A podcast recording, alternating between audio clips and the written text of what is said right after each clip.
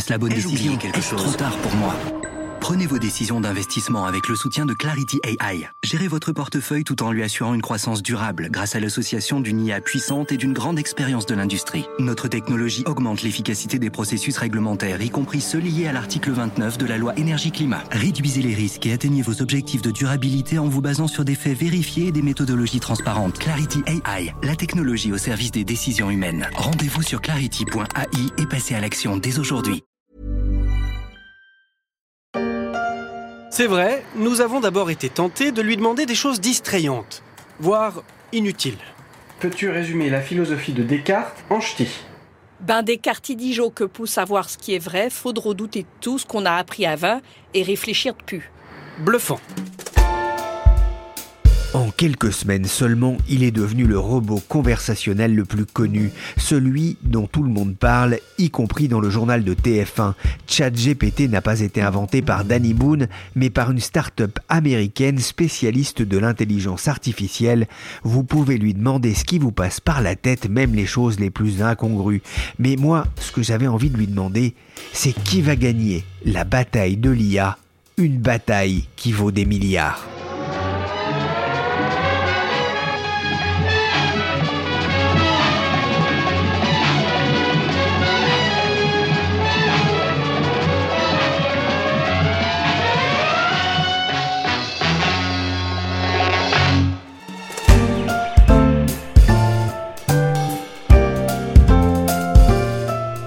Suis Pierrick Fay, vous écoutez La Story, le podcast d'actualité de la rédaction des Échos, un podcast à retrouver sur toutes les applications de téléchargement et de streaming.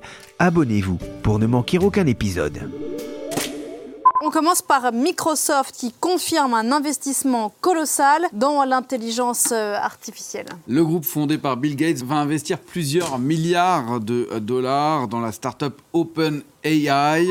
Par ici les milliards, OpenAI a attiré dans les filets de son chat GPT son géant voisin Microsoft. Le groupe était entré dès 2019 dans la start-up intéressée par les promesses de cette intelligence artificielle dont tout le monde parle depuis le début de l'année. Pour son cofondateur Bill Gates, ChatGPT n'est ni plus ni moins la plus importante révolution technologique depuis les années 80 et ses concurrents l'ont bien compris aussi. L'échec qui est son de sortie, il y a de l'investissement dans l'air et ça, c'est pas ChatGPT qui me l'a dit. Semble opportune pour faire des folies. Avec un grand F, avec un grand F, comme dans Fortune. Bonjour Florian Deb. Bonjour. Vous êtes journaliste au service high-tech média des échos. Microsoft a frappé un, un, grand coup avec son investissement dans OpenAI. C'est l'avenir qui dira si c'est un, grand coup ou un coup dans l'eau, mais c'est incontestable, Microsoft récolte déjà les fruits de son investissement dans OpenAI. Alors pour, rappel, hein, c'est plusieurs milliards de dollars. Microsoft a commencé à investir dans cette euh, société, ce laboratoire comme on dit, en 2019, bien avant le succès de, ChatGPT. Et le retour sur investissement est maintenant très concret. En devenant un partenaire technologique privilégié d'OpenAI, Microsoft a pu sortir en premier son propre service d'intelligence artificielle générative et l'associer à son moteur de recherche. Concrètement, même Google est bousculé, le grand champion du secteur avec plus de 80% des parts de marché pour réaliser ce qui est en train de se passer, il faut se souvenir que Microsoft, dans les années 2000, était en retard sur le mobile vis-à-vis d'Apple et Google, que dans les années 2010, Microsoft avait réussi à, à, se défendre sur le marché du cloud face à Amazon, et aujourd'hui, ils ont repris l'offensive. Et Microsoft, pour son pari dans l'IA, peut compter sur son fondateur, Bill Gates. Bonjour Hortense Goulard. Bonjour Pierrick. Bienvenue dans ce podcast. Vous êtes correspondante des échos en Californie. L'ancien patron de Microsoft ne tarit pas d'éloges sur cet outil. Oui, Bill Gates s'est fendu d'un post de blog au sujet de GPT-4, donc euh, le dernier modèle de langage publié par OpenAI mi-mars. Il s'agit d'une nouvelle version de la technologie derrière ChatGPT, donc le chatbot qui avait fait beaucoup parler de lui depuis sa publication en décembre dernier. Donc ce post de blog commence par une phrase marquante qui est dans ma vie, j'ai vu deux démonstrations de technologie que je trouve révolutionnaires. Donc la première étant l'interface graphique dans les années 80 qui a transformé les ordinateurs pour les rendre utilisables par le grand public. Et la deuxième donc c'est ChatGPT à laquelle Bill Gates a eu accès en septembre de l'année dernière. Donc pour autant, le fondateur de Microsoft ne fait pas preuve d'un enthousiasme BA, donc il souligne les risques liés à l'intelligence artificielle, mais aussi ses possibilités.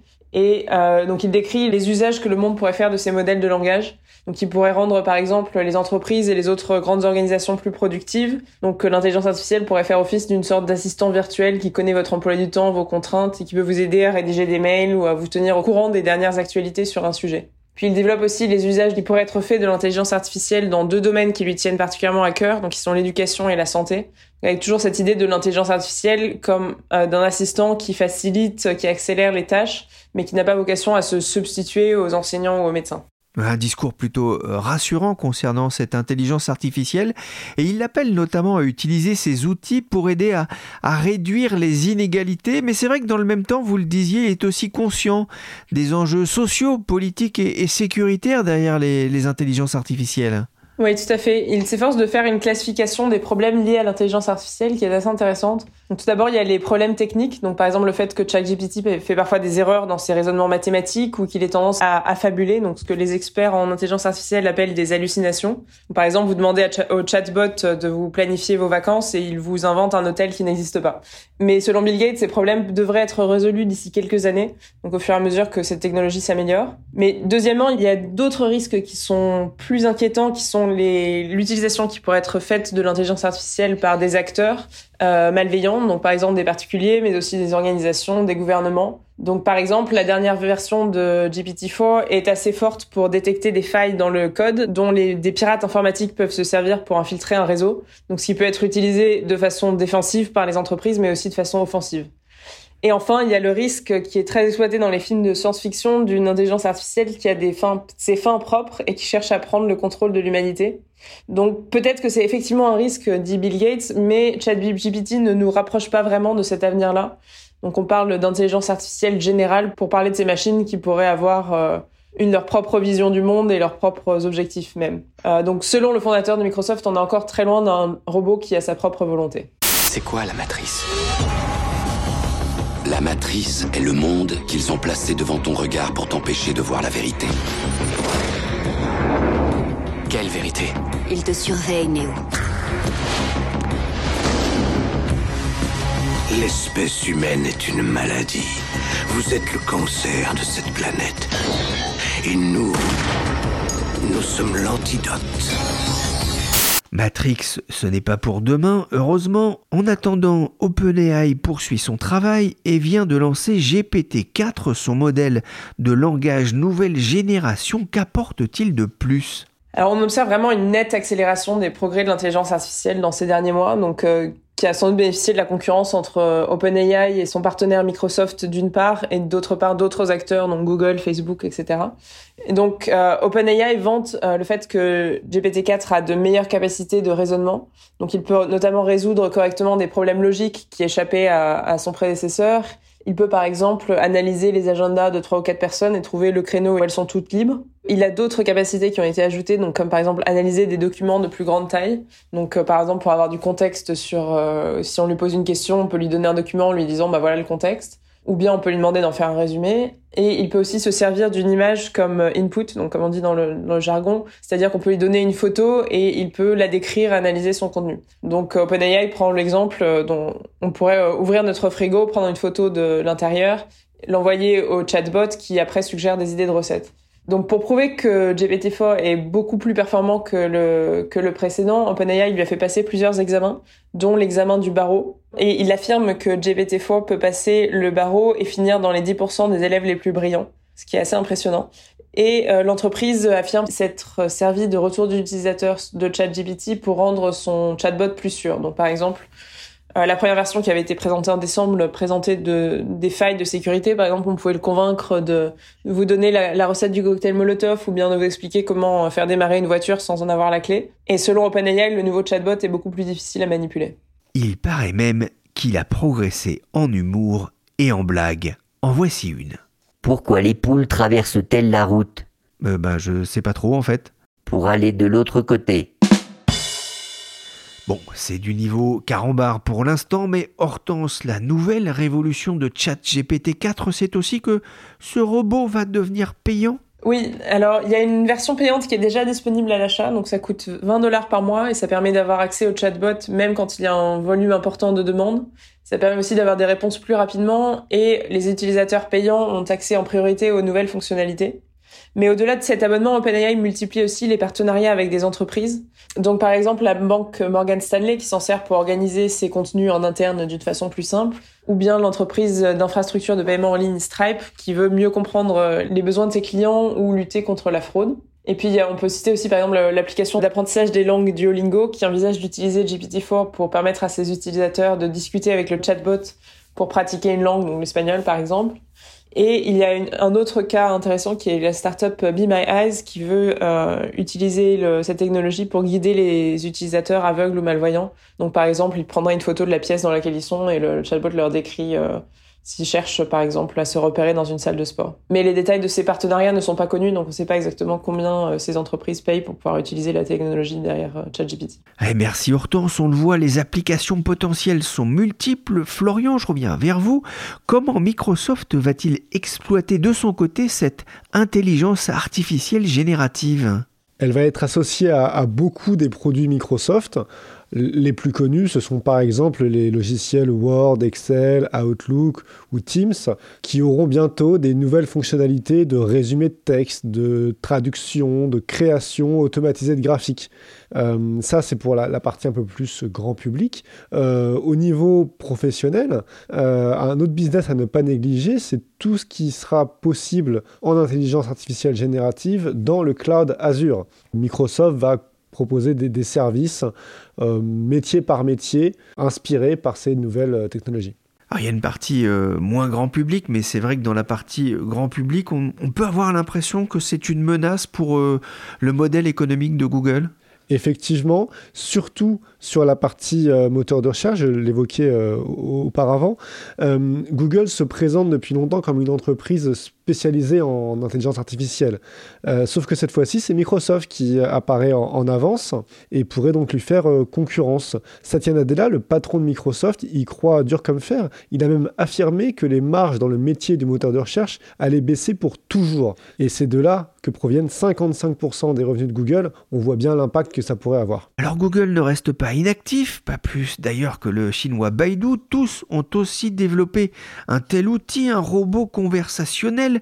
Mais comment se passent les débuts pour euh, ces concurrents de ChatGPT? Les deux groupes qui sont des, géants du moteur de recherche sur, sur leur marché, ils ont promptement réagi ils ont réagi euh, dans la précipitation. Ils ont euh, tous deux sorti un, produit, il s'appelle Bard chez Google, il s'appelle Ernie chez Baidu, mais les présentations n'ont pas été très convaincantes. Ce n'est que le début, évidemment, mais par exemple, Google, en présentant Bard, a, dans sa démo, montré que Bard pouvait se tromper, ce qui arrive aussi euh, au chatbot d'OpenAI et, donc de, Microsoft, mais ce n'était pas pendant la démo, et donc évidemment l'impact a été bien moindre concernant Microsoft que concernant Google. Euh, Baidu a sorti un produit, mais là, visiblement, ça s'est fait dans la douleur.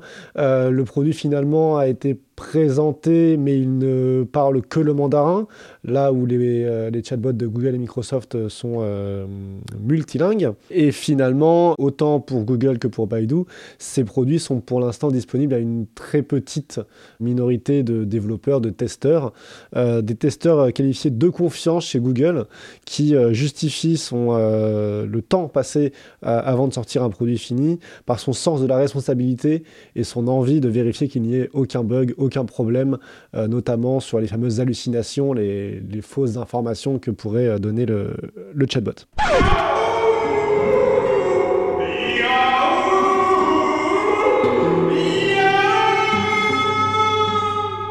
C'est encore le bar qui chante faux. Un régal pour les oreilles fragiles. Il faut le baïonner au plus tôt. En même temps, appeler son produit Bard comme Assurance Tourix, ça ne pouvait tourner qu'à la cacophonie. Celui d'Astérix au moins, on pouvait le baïonner. Florian, Microsoft et Google bien présents, mais plus largement, la, la folie de l'IA a gagné toute la Silicon Valley? C'est le sujet du moment en Californie. Dans, un contexte de hausse des taux d'intérêt, de raréfaction des levées de fonds, l'IA générative est sans doute le seul domaine qui sort un peu la tête de l'eau. Les, les, exemples de, grosses levées de fonds euh, s'accumulent. On peut citer euh, Anthropic, qui a été euh, fondé par des anciens d'OpenAI, qui vient de lever 300 millions de dollars. Euh, des anciens de Google ont eux créé Character, euh, ils ont levé 150 millions de dollars. À chaque fois, l'idée c'est de développer une brique ou un service totalement rival d'OpenAI afin de d'assurer une forme de compétition et de gratter la part de marché possible. En ce moment, les investisseurs y croient dur comme fer. Pour une startup, il suffit d'ailleurs d'ouvrir un site internet en .ai plutôt qu'en .com et les investisseurs frappent à la porte. Et, en France aussi, euh, on ne peut pas être absent, en tout cas on sent qu'on ne peut pas être absent de ce marché. Effectivement, ça va être compliqué si euh, tous les services sont développés par des Américains ou des Chinois. Des startups euh, françaises sont déjà sur le marché, ils sont, ils sont depuis euh, assez longtemps, avant la, la folie ChatGPT. Pour l'instant, elles, n'ont pas levé ces montants-là, mais on, sait qu'elles elles essayent, qu'elles prennent contact avec des investisseurs. Euh, on peut citer par exemple Lighton, qu'on qualifie petit poussé de, de l'IA, mais peut-être que le petit poussé deviendra grand un jour. Et surtout, c'est une entreprise qui se développe en France. On sait que dans les startups euh, de l'IA, il y a beaucoup de Français, mais aux États-Unis.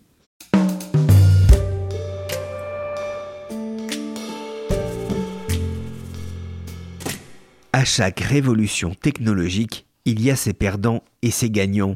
Mais qui seront les gagnants de l'IA c'est un peu tôt pour le dire compte tenu notamment des milliards investis dans ces outils. J'ai appelé Brice Prunas, il est co-gérant du fonds d'investissement Odo BHF Artificial Intelligence.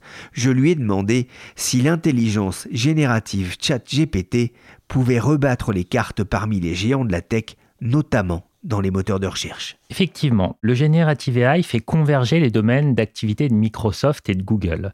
Rappelons qu'ils étaient déjà en concurrence dans le domaine du public cloud. C'est une guerre à trois où il y a aussi Amazon et dont les enjeux sont considérables puisque devant nous, on a le cloud computing 2.0 qui est un marché qui va croître encore à, deux chiffres pendant une bonne décennie. Mais l'investissement de, Microsoft dans OpenAI rend théoriquement possible une percée de Microsoft dans le précaré de Google qui en fait la recherche sur Internet. Donc à présent, Google doit apporter une réponse marketing et technologique assez forte à cette percée de Google, d'autant plus que Microsoft a déjà gagné, si je puis me permettre, la bataille du point de vue de la communication. Donc, si j'élargis un peu le champ de votre question, ces nouveaux modèles d'intelligence artificielle de type Large Language Model, de type ChatGPT, vont renforcer aussi la, validité de nouveaux modèles du logiciel euh, qui sont nés dans le public cloud, comme par exemple Snowflake ou MongoDB. Et enfin, n'oublions pas la partie semi-conducteur de votre question puisque ces, nouveaux modèles nécessitent beaucoup de pouvoir computationnel pour les entraîner, et donc ça sacralise par exemple l'intérêt d'une valeur comme Nvidia. Quelques définitions dans un monde très anglo-saxon, le public cloud, c'est la mise à disposition de ressources informatiques extérieures via Internet à un public donné, comme le stockage par exemple. Cette informatique dans les nuages est nécessaire aussi pour favoriser le développement de ces intelligences artificielles. Et le pouvoir computationnel, c'est l'utilisation des capacités de calcul de ces ordinateurs pour résoudre des problèmes ou atteindre des objectifs. On parle beaucoup hein, de cette opposition entre Microsoft et Google hein, sur ces nouveaux robots, mais c'est aussi un enjeu de puissance entre la Chine et, les États-Unis, notamment en matière de recherche et de brevets. Alors oui, absolument. On peut dire que dans la phase précédente de l'intelligence artificielle, on avait un combat assez équilibré entre les États-Unis et la Chine, puisqu'en fait, la Chine répondait aux superpuissances de l'Internet américaine par ses propres géants de l'Internet, avec Tencent, Baidu, mais également avec des modèles d'intelligence artificielle qui leur étaient propres, qu'on trouvait dans les classes A chinoises. Ce que j'aurais tendance à penser, c'est qu'avec l'arrivée du Generative AI, les États-Unis reprennent l'avantage sur la Chine et cela pour plusieurs raisons. D'abord, je soulignerai que la capitalisation boursière de Google est 25 fois supérieure à celle de Baidu. Donc on parle beaucoup de l'initiative de Baidu en Chine dans le Generative AI, mais en fait la puissance de feu est sans comparaison entre le géant américain et le géant chinois. La deuxième raison, c'est qu'en fait vous savez que pour faire du Generative AI, il vous faut du cloud public et que les, les acteurs du public cloud chinois, Ali Cloud, donc d'Alibaba, Tencent Cloud de Tencent, ne sont pas pour l'instant au rendez-vous. Et la dernière chose qu'il faut prendre en compte, c'est que l'administration américaine a en fait édicté une interdiction aux sociétés technologiques nord-américaines comme Nvidia de vendre leurs puces super puissantes sur le marché chinois. D'ailleurs, cette interdiction s'étend même aux équipements de semi-conducteurs qu'on appelle leading edge, donc les plus perfectionnés. Des sociétés comme ASML ou Applied Materials sont aussi très restreints dans leur capacité à fournir des équipements de pointe au marché chinois. Microsoft a investi des milliards dans OpenAI. On voit les promesses hein, effectivement de, de ces robots, mais vous le disiez, hein, il faut des puissances de calcul qui sont très importantes, hein, ce qui favorise notamment Nvidia. Mais euh, tout ça, ça a un coût justement lorsque l'on fait une recherche et, et des revenus peut-être encore incertains? Alors, en effet, euh, Pierrick, d'abord, il faut souligner que l'investissement de Microsoft dans OpenAI s'est fait sur des multiples de valorisation élevés. Ensuite, vous avez raison de souligner que les coûts on appelle les coûts d'inférence, c'est-à-dire vous et moi, lorsqu'on fait une requête sur ChatGPT, sont de quelques cents à chaque fois. Donc c'est absolument considérable. Néanmoins, j'aurais tendance à penser que ce que vous voyez aujourd'hui de, ChatGPT, considérez-le comme une bêta version. C'est-à-dire que dans les, dans les prochains mois, parce que ça évolue à la vitesse de la lumière, les coûts vont baisser parce que les progrès technologiques vont être conséquents. Vous savez que en fin de semaine, Gordon Moore est mort et euh, donc c'est celui qui a inventé la loi de Moore et que cette loi de Moore, même si elle est un peu moins valide aujourd'hui, nous montre que le nombre de transistors sur une puce euh, double tous les 18 mois. Donc pensez encore aux progrès qui vont, qui vont être faits dans, dans ce domaine. Après, en ce qui concerne les bénéfices, est-ce qu'ils sont incertains? On peut en discuter parce que vous savez que les, toutes les charges du Generative AI, ce qu'on appelle les workloads, vont être en public cloud et que Microsoft est le deuxième acteur mondial de ce public cloud avec 23% de part de marché. Donc, c'est de facto un bénéficiaire de la croissance de ces large language models. Enfin, rappelons que Microsoft est une société absolument leader en termes de, de suite à destination des entreprises avec par exemple Office 365 ou Team qui vont complètement être immergés de ces fonctions de Generative AI et changer littéralement la manière dont on, dont on va travailler. Donc les bénéfices chez Microsoft, ils sont quand même assez visibles. C'est vrai que pour gérer les grands modèles de langage, ces programmes informatiques qui permettent de traiter et générer du texte à partir de bases de données gigantesques, eh bien, ça demande beaucoup de ressources. ChatGPT, c'est devenu le Large Language Model de référence, un modèle de langage large, et l'avenir dira si Bard et compagnie pourront le rattraper. Brice Prunas, vous gérez un fonds d'investissement chez Odo BHF, hein, une des principales sociétés de gestion franco-allemande. Le fonds a été créé fin 2018. Vous y avez cru très tôt? En effet. Euh, pour nous, en fait, l'intelligence artificielle, euh, dès, l'année 2018, c'était cette révolution silencieuse qui allait concerner tous les secteurs de l'économie, à la fois ceux qui fournissent les composants de l'intelligence artificielle comme essentiellement la technologie, mais aussi les secteurs qui vont en bénéficier comme la santé, le transport, les médias. On a aussi considéré à l'époque que c'était la chose la plus importante qu'on avait vue euh, dans une longue carrière euh, dans le domaine de la technologie et de l'innovation et que c'est le genre d'innovation qui arrive une fois par siècle. Je dois vous avouer en revanche que ce qu'on n'avait pas vu, c'est l'arrivée subite du générative AI aussi vite comme un coup de tonnerre dans un ciel serein, si vous me permettez l'expression. Et euh, ça souligne encore la progression non linéaire des innovations technologiques. un coup de tonnerre dans le ciel serein, j'aime bien l'expression. Alors justement, comment est-ce que vous sélectionnez les, actions dans lesquelles vous, vous investissez dans cet environnement qui perd justement en, sérénité? En fait, d'abord, on utilise aussi une partie de l'intelligence artificielle qui s'appelle le NLP pour valider l'adéquation d'un titre parmi des milliers dans le monde avec notre thématique de l'IA. Donc, c'est des outils extrêmement puissants qui permettent de gagner en vitesse. Ensuite, on procède à une analyse ESG et euh, des émissions de chaque société. On va aussi utiliser en parallèle un filtre sur la donnée financière. Et enfin, bien sûr, l'humain est partout avec une analyse fondamentale et de risque du portefeuille en permanence. C'est-à-dire que vous utilisez des robots pour sélectionner des robots, si je, si je schématise Alors, pas exactement des robots, mais en tout cas des algorithmes, oui. On parle de l'IA depuis de nombreuses années. La première machine learning est née à la fin des années 50 chez IBM. Hein. La machine learning, c'est celle qui est capable d'apprendre d'elle-même finalement en traitant euh, ses données L'IA a investi la littérature, le cinéma, les jeux vidéo, et pourtant, vous expliquez que finalement, on n'a encore rien vu de, de ce qu'elle va changer dans nos sociétés Oui, j'en suis convaincu. D'abord, il faut s'imaginer que notre manière de travailler va considérablement évoluer dans les prochaines années, ce qui va avoir des gros enjeux en termes de, reformation d'une partie de, la population active. Ensuite, notre manière de nous soigner va considérablement évoluer. Euh, jusqu'à maintenant, on n'a exploité que 1% des données à notre disposition. Sachez que le corps humain, par exemple, génère tellement de données dans une vie que ça pourrait être l'équivalent des données qu'il y a dans 50 bibliothèques euh, François Mitterrand. Euh, le générative AI va par exemple réduire le coût du séquencement du génome de 99%. Et vous savez que ce séquencement du génome, il nous donne énormément d'informations sur notre biologie. Pensez également au développement des médicaments. Il y a environ une molécule qui émerge pour 15 000 molécules qui vont être, qui vont être étudiées. Et donc le principal bénéfice de l'intelligence artificielle, c'est d'établir des corrélations non linéaires. Vous savez que l'histoire de la découverte des médicaments est faite de corrélations non linéaires. On cherchait quelque chose dans le cancer qui nous a permis de trouver le, traitement standard dans la dégénérescence maculaire, par exemple. Et donc, il faut s'imaginer que le siècle prochain, les prochaines, les prochaines décennies, les prochaines années euh, vont être porteuses de découvertes scientifiques assez importantes, je pense, sur, euh, tous les fléaux de l'humanité.